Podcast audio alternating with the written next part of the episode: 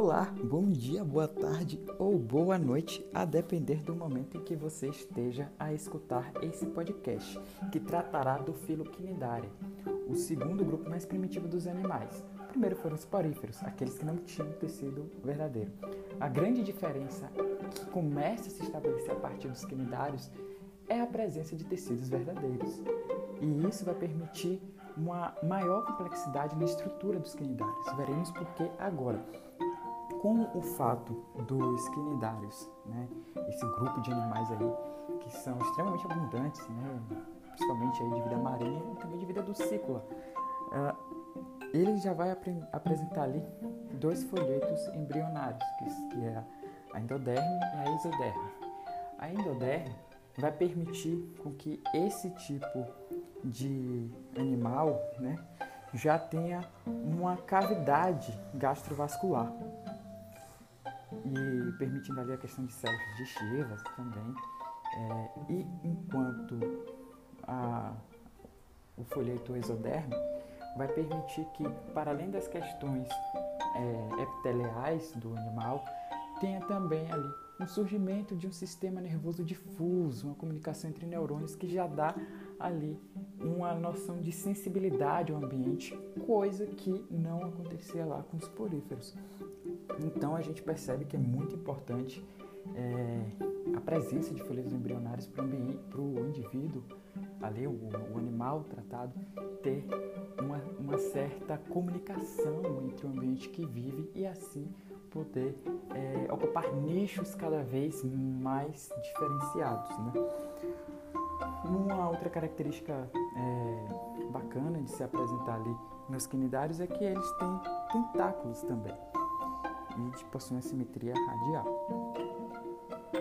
Agora, a gente falou aí das, da, do grande boom né, que representou os quinidários, que foi justamente a questão da, dos tecidos verdadeiros, só que existe, para nível de prova, é aquilo que a gente considera muito ainda muito importante, que é os quinidoblastos. Os quinidoblastos são as células fundamentais para os animais do filo do, dos quinidários, porque os quinidoblastos eles possuem ali é, uma substância que que libera uma, uma, uma peçonha, que libera as toxinas e isso serve para esses animais tanto como forma de defesa como forma de alimentação também, porque ali ele imobiliza a sua presa e consegue se alimentar. Dos aspectos que tangem a reprodução, o ciclo de vida também desses tipos de animais, a gente entende que ele tem duas fases né, é, é, de, de vivência, assim, que se chama a, a alternância de gerações.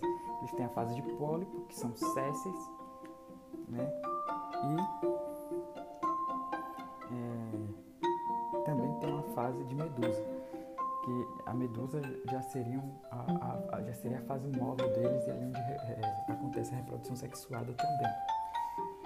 Enfim, para nível de contexto, a gente pode entender que tipo assim, quais seriam os tipos de animais é, que representariam filho dos quinidários. A gente pode falar aqui as águas vivas, as vespas d'água, as caravelas, que na verdade é uma colônia ali, né, de animais, e também é, os corais né, e as anémonas. Os corais são extremamente importantes, né, porque está envolvido aí em questões naturais complexas, é, cerca de 50% a 75% dos animais marinhos dependem de alguma maneira dos, dos corais e a gente percebe ultimamente um fenômeno chamado branqueamento dos corais, muito em virtude das mudanças climáticas e também da, da acidificação, né?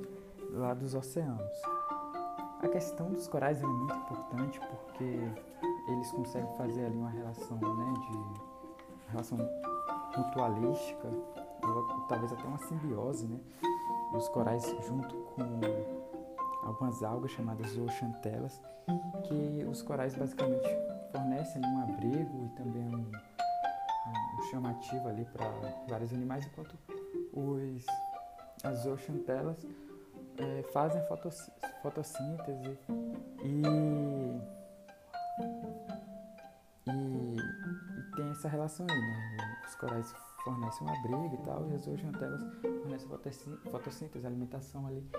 E esse tipo de relação é, é extremamente harmônica e bem bacana para os corais, para as zooxantelas e para os animais que habitam por ali, né? Mas infelizmente, com decorrência das mudanças climáticas, né, a gravação disso está fazendo com que haja acidificação dos oceanos e essa acidificação dos oceanos é, expulsa né, as zooxantelas dali e os corais ficam brancos justamente pela falta dessas algas. Esse foi o podcast de hoje. Espero que tenha sido proveitoso.